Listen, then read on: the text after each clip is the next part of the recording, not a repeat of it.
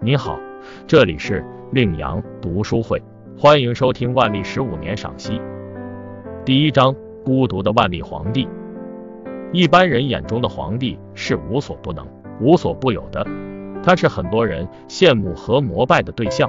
在中国古代的传统中，皇帝是神圣的，代表着天意，他是世间的主宰，他的一个眼神就可能令众生生灵涂炭或者飞黄腾达。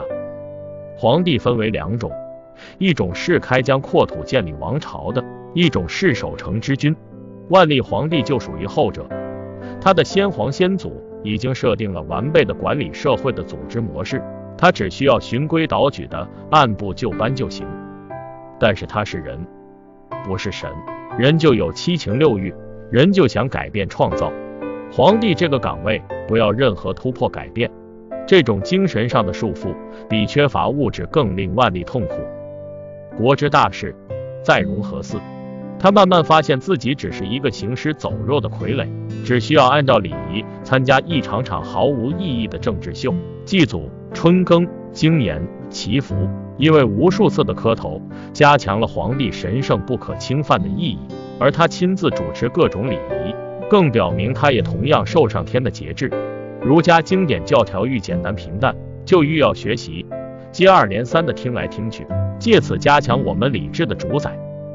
万历是紫禁城的一名囚徒，他的权力大多带有被动性，他很难跨出宫门一步，甚至就是一个简单的夙愿，想把自己心爱女人郑贵妃的孩子朱长洵定为太子，立马遭到了整个文官集团的激烈抗议，因为他违反了嫡长子继承制的儒家传统。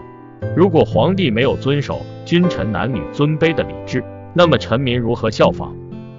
不过万历是一个聪明人，他看透了一切，他决定和整个文官集团为敌，不抱怨，软对抗，开启了有名一代几十年不上朝的先河，也在历史上给自己贴上了昏君的标签。